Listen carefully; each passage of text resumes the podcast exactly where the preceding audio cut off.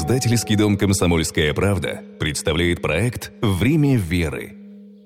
Друзья, как же мы с Андрюшей скучали по этим позывным. А, это значит, что ровно сейчас в прямом эфире проект «Время веры», ваш любимый, конечно же, и наш тоже. А, в нескольких, а, скажем так, в мультиформатной э, истории выходит проект. Конечно же, на странице газеты «Комсомольская правда». У нас в эфире радио, есть еще на сайте «Комсомольской правды» специальный раздел «Время веры». Там можно все переслушать, все, что выходило за эти несколько лет уже, что мы проект делаем с нашими коллегами, и большое им за это спасибо. Друзья, сегодня про сохранение нашего, скажем так, культурного, в том числе, наследия сегодня будем говорить с нашим гостем. 228 80809. Друзья, перед тем, как гости представлены, напомню еще раз наши координаты. Можно звонить, во-первых. Можно писать еще сообщения. Вайбер и WhatsApp работают. Э, телефон тоже помните. Не забывайте, пожалуйста, подписываться. И писать нужно текстовые сообщения. Аудиосообщения, пожалуйста, забудьте. Наговаривайте их кому-нибудь другому. В гостях у нас сегодня, друзья, настоятель Свято-Троицкого храма в Емельяново, храма Пороскевой Пятницы в Барабаново. Можно перечислять долго регалии. Неск... На нескольких еще остановлюсь. Древний хранитель, кстати говоря, я попрошу гостя объяснить, что это за... Э, это, кстати говоря, должность, недавно учрежденная. Красноярский Московской епархии Алексей Язев. Алексей, приветствуем вас, во-первых. Доброго дня. Давайте мы, с, вот, собственно, с термина древлехранение и древ, древ, древлехранитель Древлехранитель это человек. Что который... и для чего, да? А для чего? А, в 2014 году а, в русской церкви был введен действительно этот такой титул. А, дело в том, что вот то материальное наследие церкви, которое нам сохранилось а, за 20 век, необходимо каким-то образом сохранять. Храм разрушается, иконы ветшают, и поэтому я был а, благословением митрополита Пантелеймона назначен на эту должность. Занимаюсь реставрацией, а, древлехранители проходят постоянный курс повышения квалификации в Москве в том числе, и в моем видении находится все старое так скажем, церковное имущество а на территории Красноярской епархии. Алексей, много вопросов сразу на уточнение, да? Давайте. Под старым понимается что? От скольки лет? До 17 -го года. До 17 -го До 17 -го года, да, до революционных Смотрите, событий. кто слушает радио, читает интернет, смотрит телевизор, а, частенько в последнее время обращают внимание вот на какую штуку.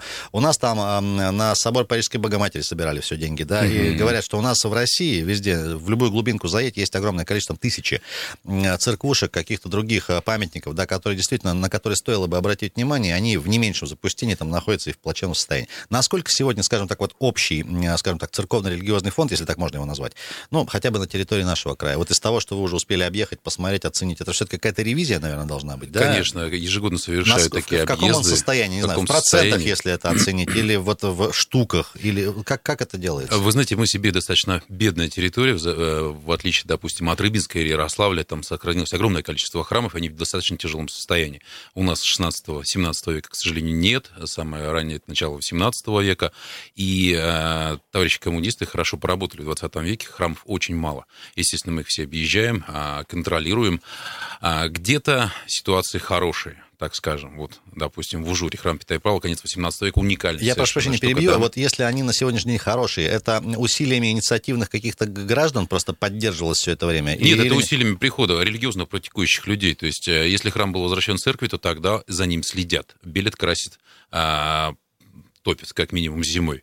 А вот. Есть же такие очень печальные, на самом деле, вещи. Допустим, деревня Большой Кемчук, это как мы в Ачинску едем, угу. перед, перед Козгульки там стоит уникальный храм а, Николая Чудотворца. Вот Уникальный, уже... я, можно, прошу да, да, не буду да, перебивать, да. просто какие-то вопросы задавать на уточнение. Уникальность его в чем? Вот просто многие там ездят по этой трассе, да. А и... его не видно, когда идешь в, в Ачинск, он прикрыт и, и не знают, да. да, да, да, да. А, уникальность в том, что, а, во-первых, архитектор а, знаменитый там а, Петр Шаров, это ученик Андрея Воронихина, они вместе строили а, Казанский собор вот в Санкт-Петербурге, да, вот так. А, потом а, этот храм интересен своими объемами, он сохранил историческую планировку вновь повторю, это редкость. А еще шесть лет назад там было, ну, простите, мусорка, коровы жили. Ну, вот немножко поработали.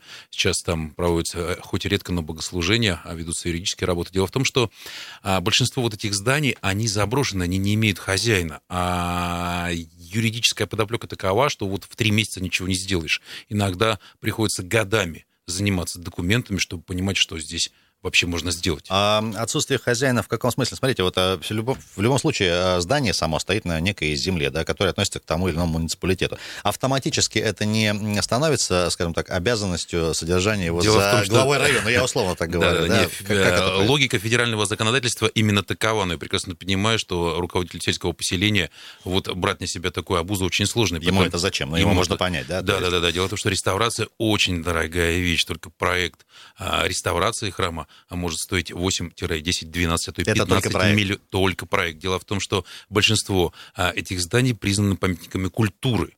И, соответственно, там особый регламент проведения работы. Но опять-таки там регионального, федерального и так далее значения. У нас и два еще всего, и, да, да. Да, да, да. ЮНЕСКО у нас нет. Понятно. Друзья, вот. можно присоединяться к разговору. Сегодня говорим, э, говорим конкретно про сохранение, ну, я можно так по-простому по скажу, конечно, про конечно. сохранение церквей, насколько вы часто посещаете. Возможно, вы человек нерелигиозный, я об этом тоже часто говорю, просто как именно памятник истории. Я вот так, ну, послед, за последний год, наверное, объехал, ну, церквей на 30, так получилось просто. Mm-hmm. Ну, интересно посмотреть. У нас в Барабаново были? Да, вот э, летом, mm-hmm. летом был. 228-08-09, друзья, можно дозвониться и сообщение нам написать по-прежнему Viber, WhatsApp. Можно картинки тоже присылать приличного содержания. Алексей, возвращаясь к, скажем так, к оценке состояния того или иного здания, вот как здание, если взять его. Хорошо, приехал специалист, допустим, вы. А вообще специалист э, это кто? Э, из, не знаю, строитель, архитектор. Э, обязательно ли вы всегда с собой берете какого-то профессионального архитектора, который занимается непосредственно темой церквей? Вот ну, я предполагаю, что таких людей вообще немного, в принципе, в России, а тем более у нас в крае. Вообще, ну, кто этим занимается? Ну, начнем с того, что я священник прежде всего, и беру с собой не специалиста, а кадила. Так. Э, молитва прежде всего. Потом, конечно же, за эти годы э, огромное количество э, знакомых. Я очень плотно сотрудничаю со службой по охране памятникам при администрации Красноярского края. Замечательные ребята, огромное спасибо за их отзывчивость. Конечно же, я не специалист. Да, я в этом живу уже 10 лет, я могу что-то сказать, что-то посоветовать, что-то предпринять, но а, здесь нужны профильные специалисты. Вот, допустим, в том же Барабаново, где были летом, а, нам пришлось пригласить, приглашать специалистов из города Москва. Прошу прощения, напомните, а, церковь Барабанова, она каких годов постройки? Просто на понимание, там люди бывают часто, в том числе, скажем так, невоцерковленные, да, тем не менее. Вот... Именно для невоцерковленных людей, там слева от входа висит табличка красивая э, с гербом России. Написано, э, заложено в 1854 году, в 57-м освящена, середина 19 века. А вот деревянный храм вообще с деревом... 170 лет почти. Абсолютно верно, да. А вообще решение о строительстве этого храма было принято как раз в середине 19 века. Четыре. А деревни собрались, зато почесали, помолились, ну что, давай строить. Давай. Инициативные граждане, как бы сейчас э, да, назвали их. Абсолютно верно. Причем самое, э, что удивительно, я всегда об этом говорю, э, расхожее мнение о том, что все а церковное строительство в Российской империи финансировалось из, церковного, из госбюджета, это абсолютное заблуждение. 99% памятников, они построены самим народом. Конечно, абсолютно верно. И Барабановский храм в том числе такой же. Народ собрался, помолился, собрал по копеечке и построил. Алексей, по поводу все-таки участия в том или ином виде государства или муниципалитета. Ну, условно, у нас сейчас есть электричество, есть интернет и так далее. Да, вот э, некие технические подключения сегодня, как они осуществляются, насколько это вообще важно? Вот, что... вот, вот, вот вы ударили в самую больную точку. В Барабаново три года нет электроэнергии, хотя столб э, э, стоит на территории храма. Но зато ни, никогда не обвинят, что вот там какие-то госденьги потрачены. Ну да. С кстати, одной стороны. Абсолютно верно, да. 228-08-09, у нас звонки есть, давайте тоже параллельно да, принимать. Да. Друзья, напомню, что у нас сегодня в гостях Алексей Язев. Говорим про сохранение а, церквей на территории края и города, конечно, тоже можно вашим мнением поделиться. Здрасте. Здравствуйте, Иван. Да, Иван. А, в свое время участвовал в реставрации вот, Благовещенского собора, в частности, и дома Чернышова, музея нашего краеведческого. Ну, работал в реставрации. Ну, такой вопрос, вот, если уж э, в культуре вот так непонятные, ну, в министерстве, я имею в виду, вот разногласия по земле, по зданиям на земле, то, значит, надо какой-то закон федеральный пересматривать. Нет, мне так кажется. Потому что ну, мы не можем отделять землю от здания, на котором оно стоит. И как бы епархия-то она должна участвовать вот, по всему в этом. А вообще занятие это очень интересное. Мы когда, я вот сейчас маленечко секунду займу, штукатурили, вот я маковку штукатурил на Благовещенском соборе, плюс 53 оценка, отметка от земли. А внизу, когда мы обдирали стены, ну, там газеты были, 1800 какого-то 75-73 года наклеены на стенах. Я только насчитал слоев краски, вот просто на глаз, сколько смог. 53 штуки. То есть 53 раза его, ну, на мой взгляд, там только перекрашивали внутри. Это была сушилка там для мехов, скажем, в царское время там, ну, храм был в запустении. Ну, вот такие вот дела. Кажется, мне надо закон пересмотреть э, полностью, покопаться в законе, в букве закона и пересмотреть все вот это вот. А, Иван, спаси... Иван, спасибо огромное, наш постоянный слушатель. Да. Алексей, можно я немножко так э, переформулирую вопрос? Все-таки насколько сегодня действующее законодательство федеральное, краевое и так далее, ну, скажем так, препятствует скорейшему разрешению различных ситуаций? И в какой части, ну, раз уж вы с этим сталкиваетесь? Дело в том, что ко всем моим недостаткам я еще юрист по образованию. Так поэтому, получилось, да, увы. Совершенно случайно. Да, слушаю. А, дело в том, что федеральное законодательство а, очень негибкое. Действительно, есть огромное количество проблем, но мне кажется, не позитивно и неправильно говорить только о том, что есть проблемы. Есть и хорошие ну. Ну, коль скоро вот такой вопрос уже да. поступил. Самое главное, что сейчас, последние годы, у нас, ну, прям симфония между церковью и государством, мне кажется, ну, хотя бы в области реставрации мы начали слышать друг друга я не замахиваюсь на федеральный уровень. Действительно, федеральное законодательство очень негибкое, есть проблемы, но а, уровень Красноярск не позволяет а, выйти с инициативой на Госдуму и как-то вносить какие-то изменения. Об этом говорится постоянно. Я посещаю часто реставрационные форумы, там обсуждаются в том числе и а, проблемы законодательства. Работа ведется, но вновь повторю, а, сила инерции такова, что на это нужно года, а может быть десятилетия. На этой оптимистичной ноте у нас небольшая пауза в эфире. Друзья, мы сейчас э, на небольшую паузу, еще раз э, говорю, уйдем. 228-08-09, звонки ваши примем в следующем блоке. Сегодня вместе с Алексеем Язевым говорим про сохранение э, церквей в Красноярском крае. Можно вашими мыслями поделиться. Возможно, у вас какой-то опыт есть. Тоже интересно, как у Ивана. Дозвонитесь или напишите сообщение, минутка, и возвращаемся.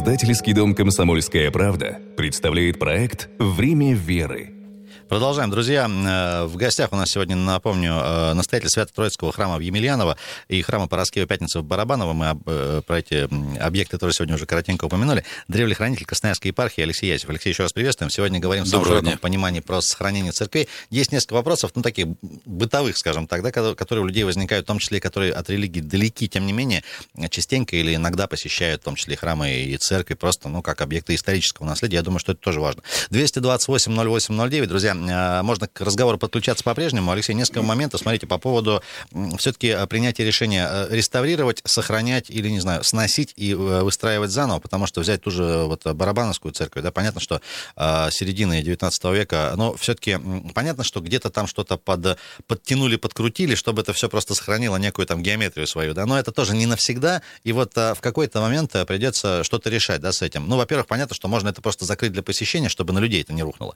Вот в каком состоянии это вот в перспективе будет? Э, и вот я так понимаю, таких э, историй ну, не одна и не две, когда ты приходишь на объект, смотришь, что действительно в плачевном состоянии, что с ним делать? Э, пытаться реставрировать или сносить? И вот, вот это решение, оно принимает с кем и насколько, скажем так, болезненно всегда? Вполне естественно, эти решения должны приниматься специалистами, прежде всего проектировщиками. Мы привлекаем э, специалистов не только Красноярского края, но и столицы к нам приезжают на особо сложные мероприятия. К сожалению, реставрация очень затратная штука. Нужно понимать, что вот э, если есть 100 тысяч желаний, ничего не получится. Алексей, можно тоже уточнить? Смотрите, когда говорим про очень затратное, э, возникает вопрос вот просто у людей. Там, все когда-нибудь там делали, не знаю, ремонт у себя в квартире, да? Угу. Вопрос в чем? Это какие-то специфические материалы. Э, ну вот из чего, э, из чего получается эта стоимость очень дорогая, вот по, по простым. Ну, начнем... Понятно, что сайдингом никто оббивать это не будет, хотя есть и такие и примеры, к сожалению. Есть, да, вот к из чего формируется эта стоимость? Дело в том, что э, любым работам предшествуют проектные работы, то есть нужно э, с рулеткой все обмерить, понять, как что сделать, расписать, и э, этим заниматься должен человек не просто с улицы, любитель, а специалист. Причем человек, специалист, имеющий лицензию. А у нас их, если не ошибаюсь, ну, чуть меньше десятков в крае. То есть уже понимаем, что это затратная вещь. Плюс к этому реставрация – это научно-производственный процесс. Недостаточно быть хорошим столером. Нужно понимать, как, какой тип был обработки дерева, допустим, был раньше. Потому что профиль, допустим, а, ручек а, лестницы на колокольню, а он не попадает в современную фрезу. Она сделана руками, она сделана вот какими-то там выкладками. То есть это по большей части всегда будет ручная работа. Это, рабоч... это ручная работа, да, это ручная работа. Плюс применение материалов. Вот э, занимался я реставрацией архиерейского дома в Красноярске, и вот казалось бы, а, вот бочечка стоит там 200 рублей а гидрофобизатора в Леруа Мерлен, а вот то, что применяли, там он стоил там 3000, допустим, абстрактно. Почему? Дело в том, что кирпич а, столетний, он не принимает современные дешевые материалы, у них возникает конфликт. Вот так и, и разрушается. Да, дело в том, что реставрационные материалы, они всегда учитывают то, что а, объекту, который прикладывают, ну, чуть больше, чем там 100-200 лет, и э, нужно, чтобы там другой pH был, э, другая вязкость, иначе мы можем просто убить вот то, что еще осталось. А и из этого как раз складывается очень высокая цена реставрации. Алексей, еще такой момент по поводу все-таки доскональной точности восстановления, вот прям как было, да, там до деталей каких-то. А, наверняка многие из проектов, э, и вообще сохранились ли они для каких-нибудь церквей, скорее всего, нет. Да вот как, как это и откуда информация берется? То есть по каким чертежам это все делалось? Или просто, не знаю, там э, с компьютера используют как-то вот э, ну, до, достраивают где-то в программах специальных? Как, нет, всегда нет, тут, тут только человеческий мозг должен быть, никаких компьютеров, естественно. На самом деле а, проектов сохранилось достаточно большое количество. До 2017 года а, проекты были в основном Они прям есть. типовые. Да, да, да, да. Естественно, с какими-то вариациями. А здесь, ну вот взять Барабанова. Да, три года шла работа в архивах. Мы искали вообще все, что возможно, и сохранив. Много нашли? Много. Мог. На целую книгу хватило а Барабанова. Это все, я так понимаю, в разных местах где-то вы собирали? Нет, э, все-таки у нас деревенская э, церковь локальная, красноярские архивы и томские архивы. Угу.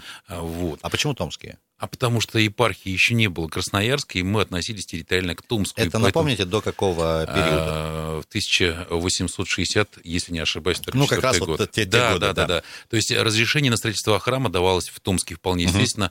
Угу. Томский городской архив сохранил а, некую папочку, на которой написано красивым каллиграфическим почерком Барабанова с твердым знаком. И наши специалисты уезжали туда и вот как бы поднимали вообще все, что возможно. А, естественно, есть архитекторы-реставраторы. Это очень а, замечательные люди у нас красноярские, отзывчивые в Москве. Люди учатся, потом проходят, а еще какие-то обучения постоянно. Но это просто, честно скажу, шепотом, что я переслышал сумасшедшие Я люди. даже стесняюсь да. спросить, где эти люди могут, в принципе, обучаться. То а есть... У нас в э, Красноярске в СФУ есть, есть. замечательная кафедра реставрации. Я с ней очень близко близко дружу. Я даже не про обучение, а про ну, некую практику. Вот э, как, как это происходит? А, ну вот давайте я скажу, как наши магистранты, допустим, с, э, с церковью сотрудничества Крестьянской епархии, мы осуществляем некий выбор объектов, церковного типа, предлагаем их а, человек, который пишет диплом, мы вывозим его на объект. Это Бальмуртинский район, деревня Минск, Казанский храм. Барабаново мы делали такой же проект лет пять назад, и вот недавно а, студентка СФУ получила серебряный диплом региональной выставки студенческой, студенческих работ. Это такая деревня Козловка под, под Ачинском. Угу. На самом деле раньше она называлась Великокняжеская. Мне вот, не очень название современное нравится. Там не стоит... большевики название изменили? На более простое, Я уже большевиков ну, ладно, несколько раз, да, да, сегодня поддевал, оставим, да. До, до 17 -го года называлась Великокняжеская. Вот, и там стоят э, стены очень интересного храма, э, автор его, наш знаменитый архитектор Соколовский, построивший музей, там вот дом на Марковского. И э, вот этот храм выплыл из небытия лет пять назад, mm-hmm. он вообще никто ничего не знал, там стены, ну, очень красиво, очень красиво. И вот э, наша магистрантка, э, девочка Аня, сделала проект он очень красивый. И вот нужно было видеть глаза вот этих э, э, ребят молодых, да, 20-летних, которые там по этим головешкам лазят, там измеряют, фотографируют. Ну, это здорово. Это говорит о том, что реставрация как отрасль, как наука в Красноярске еще жива. А сейчас судьба этого э, объекта? А, судьба этого объекта. Мы за ним следим уже 4 года. А, мы с друзьями проводим а, противопожарные мероприятия, то есть это пожарные угу. окосы, там врубаем все, выводим в СМИ, пишем статьи, как-то пытаемся рассказать ситуацию. И вот недавно этот храм был признан объектом культурного наследия.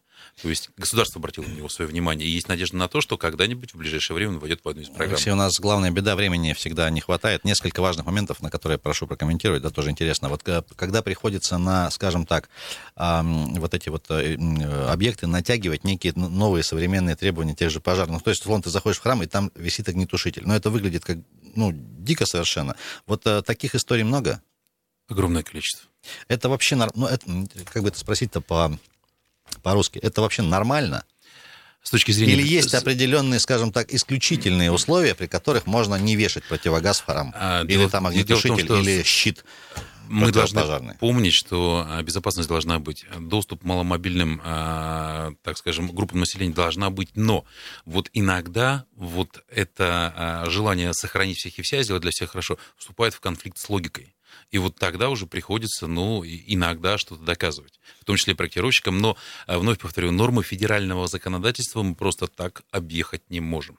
А, Алексей, еще важный момент по поводу так называемых новоделов. Сейчас попрошу вас расшифровать, что есть что. Да? Когда человек подъезжает к зданию, похожему визуально на храм, у него есть крест, некие купола, и видно, что он сделан просто новый из кирпича, там стеклопакеты. Это, это с нуля выстроенный, выстроенный объект? Или это все-таки на месте снесенного? И можно ли с нуля построить церковь, да, вот простой вопрос. Вы сказали, что раньше в Томске выдавали эти разрешения. Сейчас ровно то же самое происходит? Или все-таки мы просто отстраиваем что-то из новых материалов на месте снесенных или на тех местах, где они раньше были, ну, не знаю, из дерева и так далее? Как это происходит? Здесь все зависит от того, а, вот...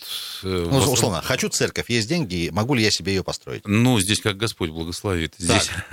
Да, у меня, есть, у меня есть очень интересная история, две секунды буквально да. займу. Ко мне пришел лет пять назад очень неизвестный в городе человек, э, и у него был серьезный разговор. Он построил себе часовню на даче для того, чтобы ходил только туда он. Угу. Вот. Он говорит, у меня все церковное. Эксклюзивно все. Эк, вот да, для да, него, у меня да. свечи из храма я покупаю. Все, вот купол даже освященный я привез. И вдруг он начал плакать у меня в кабинете. Говорю, что случилось? Я недавно понял, там Бога нет.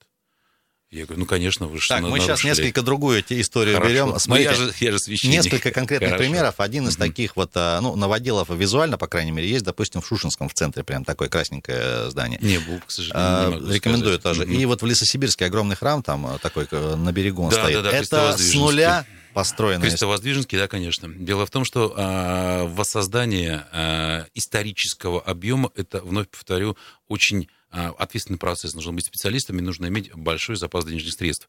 А, в России, в Центральной России такие примеры есть. Есть примеры как удачные, так и не очень удачные. А вот про неудачные коротко. Дело в том, что... Может, не называя конкретный какой-то объект, чтобы никого не обидеть? А, ну или... да. Дело в том, что, к сожалению, у нас нет церковных архитекторов, а, так скажем, церковная архитектура — это богословие в кирпиче, в досках, простите. И получается, что когда человек имеет желание, но не имеет подготовки, иногда храм получается, ну, мимо которых ездишь закрытыми глазами.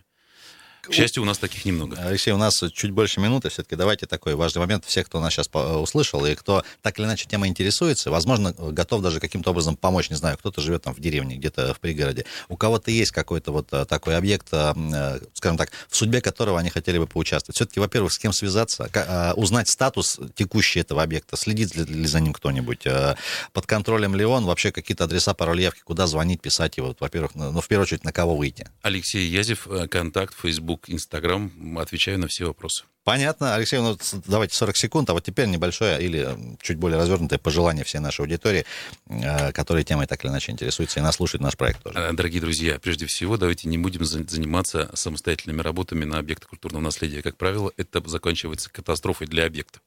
А, если есть желание помочь какому-то а, а, церковному объекту или гражданской архитектуре, просто покосите траву, просто вырубите кусты, вы уже дадите возможность ну, как-то посуществовать. Это правильно. Это правильно, это хорошо хорошо.